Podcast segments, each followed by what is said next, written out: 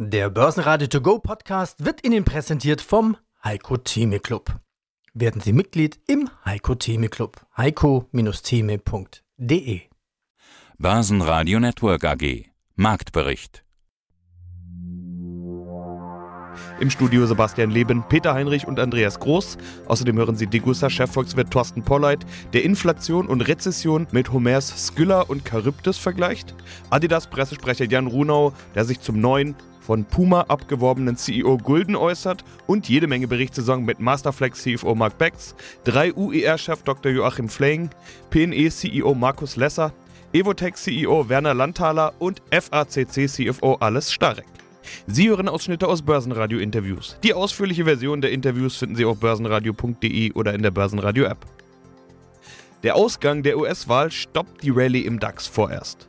Aber am Ende bleibt von dem Minus kaum noch etwas übrig. Minus 0,2% und 13.666 Punkte. Die charttechnisch relevante 200-Tageslinie hält somit. Der ATX in Wien gab minus 0,4% ab auf 3.145 Punkte, der ATX Total Return auf 6.636 Punkte. In den USA ist nach wie vor nicht klar, welche Auswirkungen die Midterm Election hat da der vermutete klare Wahlsieg der Republikaner ausgeblieben ist. So lange herrscht Unsicherheit. Etwas, was die Börse nun mal nicht besonders leiden kann. Auch den Rückzug der russischen Truppen aus der Region Kherson kann man noch nicht final einordnen. Hier droht außerdem die Sprengung eines Staudamms. Klarheit dagegen bringen die Quartalszahlen und da ist die Berichtssaison in einer echten Zahlenflut. Siemens Healthineers hat eine Abschwächung des Geschäfts für das im Oktober gestartete Geschäftsjahr angekündigt. Die Aktie verlor zunächst, aber da die Zahlen eigentlich besser waren als erwartet, entschieden sich die Marktteilnehmer offenbar für das positive Szenario. Plus 3,9% und DAX Spitzenreiter. Adidas legt nach den Zahlen plus 3,7% zu. Schon am Vortag hatte die Aktie von der Meldung des neuen Chefs profitiert. Mein Name ist Jan Runer und ich bin Unternehmenssprecher von Adidas. Adolf und Rudolf Dassler. Die Brüder mit der gemeinsamen Schuhfabrik im Fränkischen. Gut, Streit kommt in den besten Familien vor und so wurden dann zwei Fabriken draus. Adidas und Puma. Ich selber habe als Bub den zweiten Wahlverkauf in Herzogenaurach besucht und geliebt von beiden Firmen. Jetzt der Coup. Adidas holt Björn Gulden an Bord. Der war bis gestern Chef bei Puma als Fußballer hat er für den Club aus Nürnberg in den 80ern Tore geschossen. Gut, eigentlich nur eins, aber egal. Und, und dafür soll er jetzt für Adidas die Tore schießen. Den Puma-Aktienkurs hat er an seine Ägide mal eben verdoppelt. Ja, das ist richtig. Der Björn Gulden wird bei uns als, am 1. Januar 2023 als neuer Vorstandsvorsitzender anfangen. Sie haben jetzt ein bisschen unterschlagen, dass er ja durchaus eine Adidas-Vergangenheit hat. Er hat schon in den 90er Jahren sieben Jahre lang für Adidas gearbeitet, war danach dann auch fast ein Jahrzehnt lang Geschäftsführer von Deichmann, also der Schuhkette, die wiederum ein wichtiger Kunde von Adidas ist. Sie haben seine Fußballkarriere angesprochen und deswegen musste ich auch kurz schmunzeln, weil Sie über Tore gesprochen haben, weil es war ja tatsächlich nur ein Tor für den ersten FC Nürnberg, das er geschossen hat, weil er nur vier Spiele gemacht hat, dann auch wegen Verletzung. Aber er hat damals auch in Adidas gespielt, war ein Adidas-Spieler in seiner professionellen Fußballkarriere. Sein Vater war auch schon Fußballprofi und hat auch in Adidas gespielt.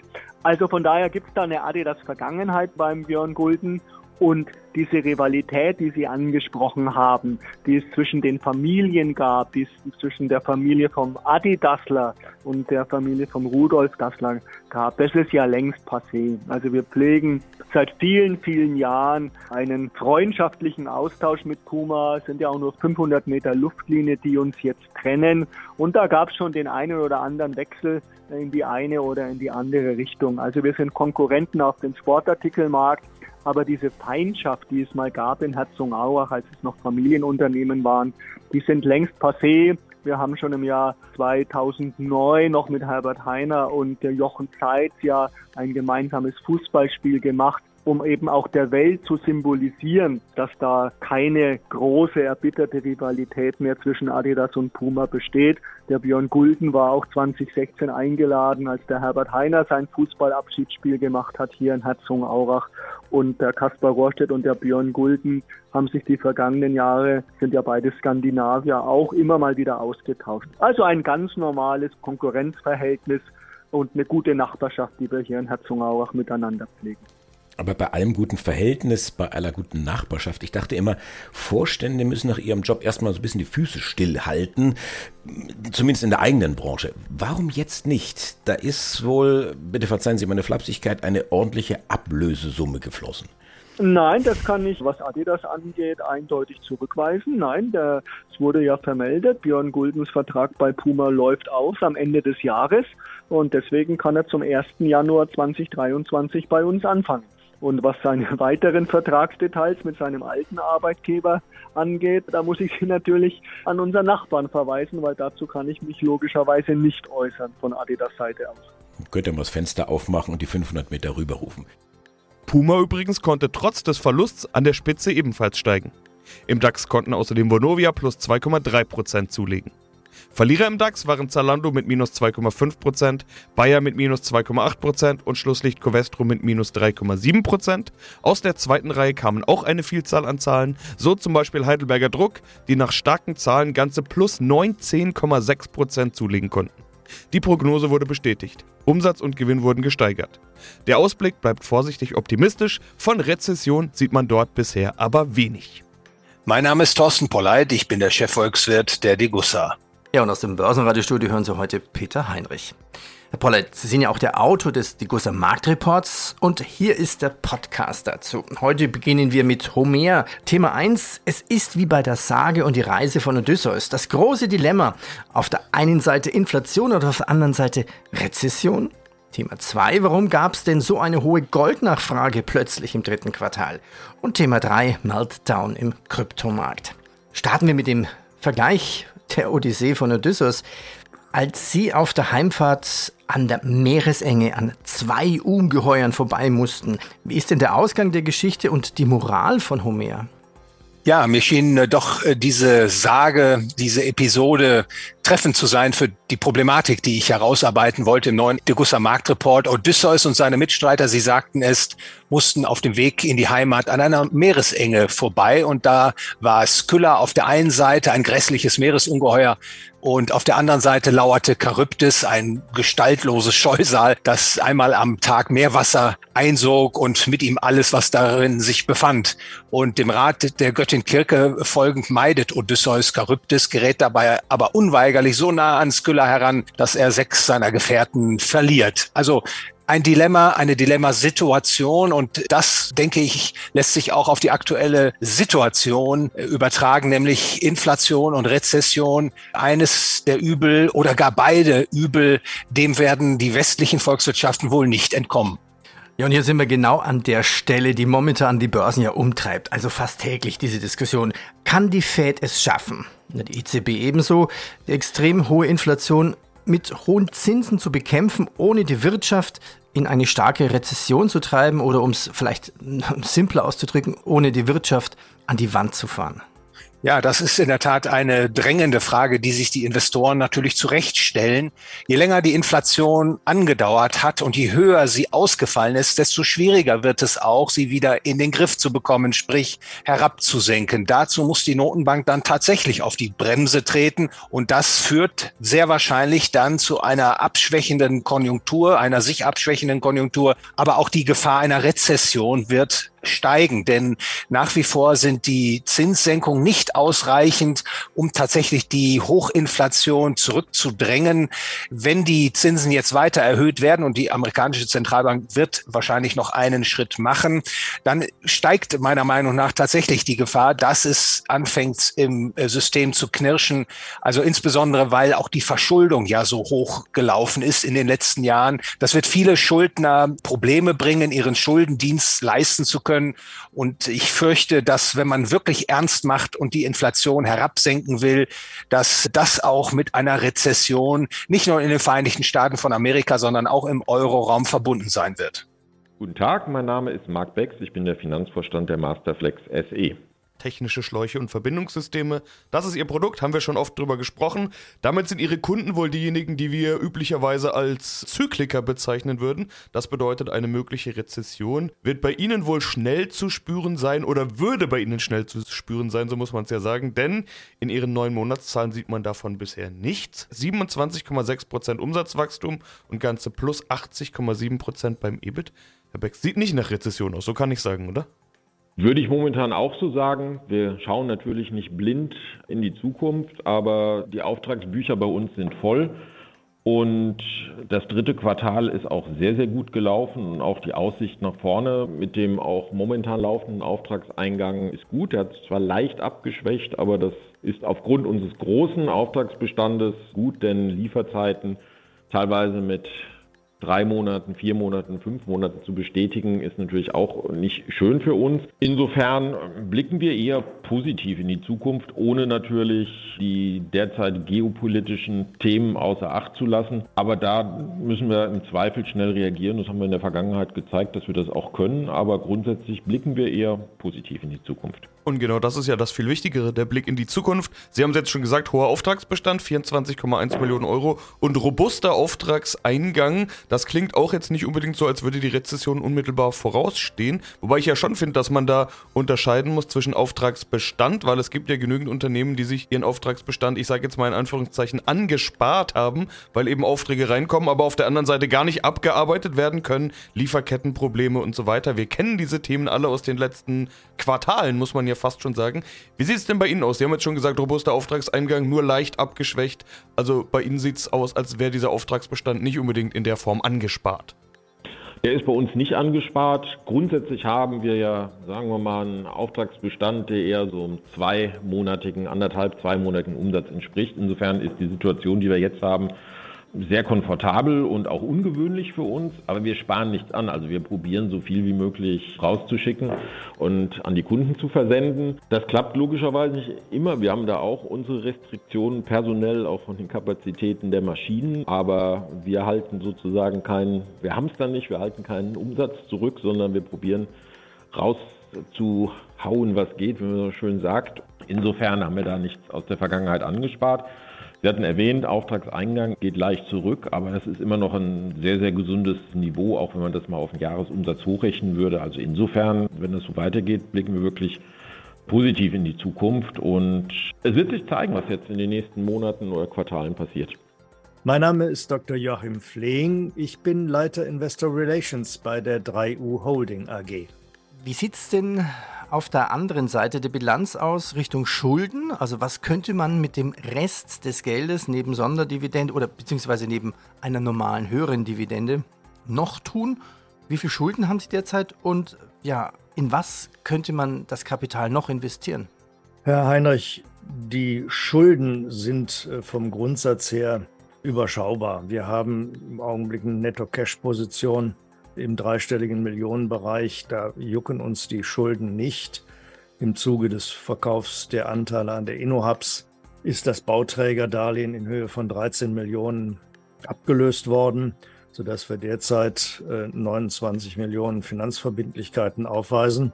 Die zu tilgen macht im Grunde keinen Sinn, weil das normale Bankdarlehen zur Finanzierung des operativen Geschäfts und von laufenden Vorhaben dienen. Die stören also weder uns noch die Aktionäre in besonderem Maße. Aber was machen wir denn dann tatsächlich mit der Liquidität? Die Aussage ist da relativ klar. Wir werden damit unsere wachstumsstarken Geschäftsfelder in Megatrends, die fortzuführenden Bereiche im Konzern weiter stärken und die nötigen Maßnahmen treffen, um hier weiteres profitables, nachhaltig profitables Wachstum zu erzeugen. Und wir werden in dem Zusammenhang gezielte Investitionen, gezielte Akquisitionen vorbereiten und durchführen, um die Geschäftsfelder abzurunden, zum Beispiel im Bereich Telekommunikation, wo wir weitere Gesellschaften möglicherweise erwerben, um da unser Leistungsangebot weiter abzurunden. Sie haben ja bisher drei Segmente, also ITK, das Segment erneuerbaren Energien und SHK, also zum Beispiel der Onlinehandel. Das heißt, alle drei Segmente bleiben, aber was ist dann der, der Megatrend jetzt oder sind alle drei der Megatrend bei Ihnen? Wenn Sie sich anschauen, und darauf äh, glaube ich, darf ich hier Wert legen, in diesen drei Segmenten verzeichnen wir auch nach Ausscheiden dieser beiden Beteiligungen ein deutliches Wachstum und haben auch die Erträge deutlich gesteigert. Wenn Sie alle Effekte rausrechnen, die über die Transaktionen reingekommen sind, dann zeigen die fortzuführenden Geschäftsfelder ein Umsatzwachstum auf die neun Monate von 14,6 Prozent. Und wir haben das EBITDA bereinigt um alle positiven Effekte, sonstige betriebliche Erträge und Aufwendungen, fast verdoppelt. Von 5,6 Millionen auf die neun Monate 2021 auf 9,5 Millionen im laufenden Berichtszeitraum. schönen guten Tag. Mein Name ist Markus Lesser. Ich bin Vorstandsvorsitzender der PNE AG. Jetzt wollen wir mal noch ein paar Zahlen nennen. Immerhin sprechen wir ja gerade als Anlass über Ihre neuen Monatszahlen. Gewinn, gutes Plus, 66 Prozent beim EBDA auf 21,1 Millionen Euro. Im Vorjahr waren es 12,7. Ein ordentlicher Sprung. Wie kam das zustande? Ja, im Wesentlichen ging es natürlich um die Strompreise, die hier eine Rolle spielt haben, die hohen Strompreise. Wir haben 50 Prozent unserer Pipeline, vielleicht das noch als Information, 50 Prozent unserer, unserer Strom, äh, unseres Stromausstoßes abgesichert durch lang, äh, längere Stromabnahmeverträge, die nennt man auch PPAs, Power Purchase Agreements, über einen Zeitraum von ein bis drei Jahre. 50 Prozent unseres Outputs ist damit gesichert, äh, mit gesicherten Preisen und der andere Teil wurde über den Spotmarkt dann entsprechend dargestellt, wo zum Teil sehr hohe Preise erreicht worden sind. Und das hat natürlich dann hier hineingespielt. Jetzt hatte ich die Politik vorhin schon angesprochen. Es gibt dann noch so einen anderen Faktor, der bei Ihnen im Ausblick erwähnt wird. Deshalb habe ich es gleich mal aufgenommen. Und das sind diese sogenannten Zufallsgewinne. Welche Rolle könnte das bei Ihnen spielen? Ja, im Moment gibt es eine Diskussion über die Zufallsgewinne, wie, in welchem Umfang, rückwirkend, zukünftig oder wann auch immer sie dargestellt werden. Wir haben einen Teil der erhöhten Preise, die wir erwarteten im Strompreis Rahmen damals in der Guidance mit berücksichtigten. Die Erträge jetzt, die wir haben, gehen darüber hinaus. In diesem Zusammenhang muss man einfach sehen, dass wir jetzt erwarten können, dass eben die zukünftigen Zufallsgewinne, das ist die letzte Stand der Diskussion, EEG-Preis plus drei Cent pro Kilowattstunde. Ob das kommt oder nicht, weiß keiner. Es war äh, also nicht diese 18 Cent pro Kilowattstunde da im Visier. Und auf der anderen Seite war die Diskussion März, ist das ab März oder ist das ab September oder ist es erst in der Zukunft? Und damit Sie ein Gefühl dafür kriegen, wenn diese Regelung ab September gilt, dann ist es eher so im einstelligen, unteren einstelligen Millionenbereich, die uns betrifft. Wenn es dann bis März gehen würde, was wir absolut für verfassungswidrig halten und wovon wir nicht ausgehen, dann wäre das schon unter zweistelliger Millionenbetrag. Darüber hinaus ist es dann erst in Zukunftsgewinne und die haben wir konservativ geplant. Von daher sehe ich da keinen Einfluss auf in negativer Art auf die Guidance. Grüß Gott, mein Name ist Werner Landfeld, ich arbeite für Evotech. Dann waren das jetzt so die aktuellen Meldungen der jüngsten Vergangenheit. Und die aktuellste Meldung, die ist von heute Morgen, 7 Uhr, die Zahlen nach drei Quartalen, nach neun Monaten. 19 Prozent mehr Umsatz auf knapp 511 Millionen Euro. Und das, obwohl Meilensteine und Lizenzen zurückgegangen sind. Das heißt, Herr Landthaler, die Nachfrage ist hoch nach wie vor. Warum? Die Nachfrage ist hoch, weil insbesondere sich das Wechseln von fixen Kosten auf variable Kosten immer mehr in unserer Industrie durchsetzt. Sie müssen sich immer wieder vorstellen, dass ja sehr viele Biotech-Unternehmen und Pharmaunternehmen erkennen, dass das Erhalten von Fixkosten für wenige Experimente sehr, sehr kostenineffizient ist. Und da ist die Evotech-Idee, eine gemeinsame Plattform aufzubauen, wo man variabel auf hochqualitative Plattformen zugreifen kann, sicher eine Zukunftsidee, die erst am Anfang steht. Also hier sehen wir ungebremsten Bedarf und die derzeit noch nicht geflossenen Meilensteine und auch die noch nicht erhaltenen Upfronts in dem Ausmaß wie im letzten Jahr spiegelt einfach wieder, dass das ein volatiles Geschäft ist, wenn es um Meilensteine bei uns im Geschäft geht, weil wir ja nicht vorhersagen können, welche Experimente gut oder schlecht gehen. Und damit ist das Meilensteineinkommen volatil und hängt von der Biologie ab. Das können wir nicht vorhersagen. Wir haben sehr viele Möglichkeiten für weitere Meilensteine in den nächsten sechs Monaten, hoffen da auch noch in den nächsten drei Monaten oder zwei Monaten besser gesagt, noch sehr viele nach Hause zu bringen. Und das wäre natürlich dann sehr stark Ergebnisse verbessern für uns. Wenn das nicht der Fall sein sollte, dann muss man immer wieder sehen, dass Evotech ja jedes Quartal profitabel ist und damit eine ganz, ganz langfristige Strategie verfolgt, wo wir diesen Geschäftsaufbau tatsächlich über die Topline derzeit wieder gespiegelt sehen und wo wir über Meilensteine und höhere Kosten sicher im dritten Quartal nicht ganz zufrieden sind, aber auf der anderen Seite langfristig einen sehr guten Ausblick auch bestätigt haben. Börsenradio Network AG Marktbericht Der Börsenradio To Go Podcast wurde Ihnen präsentiert vom Heiko Theme Club. Werden Sie Mitglied im Heiko Theme Club. heiko-theme.de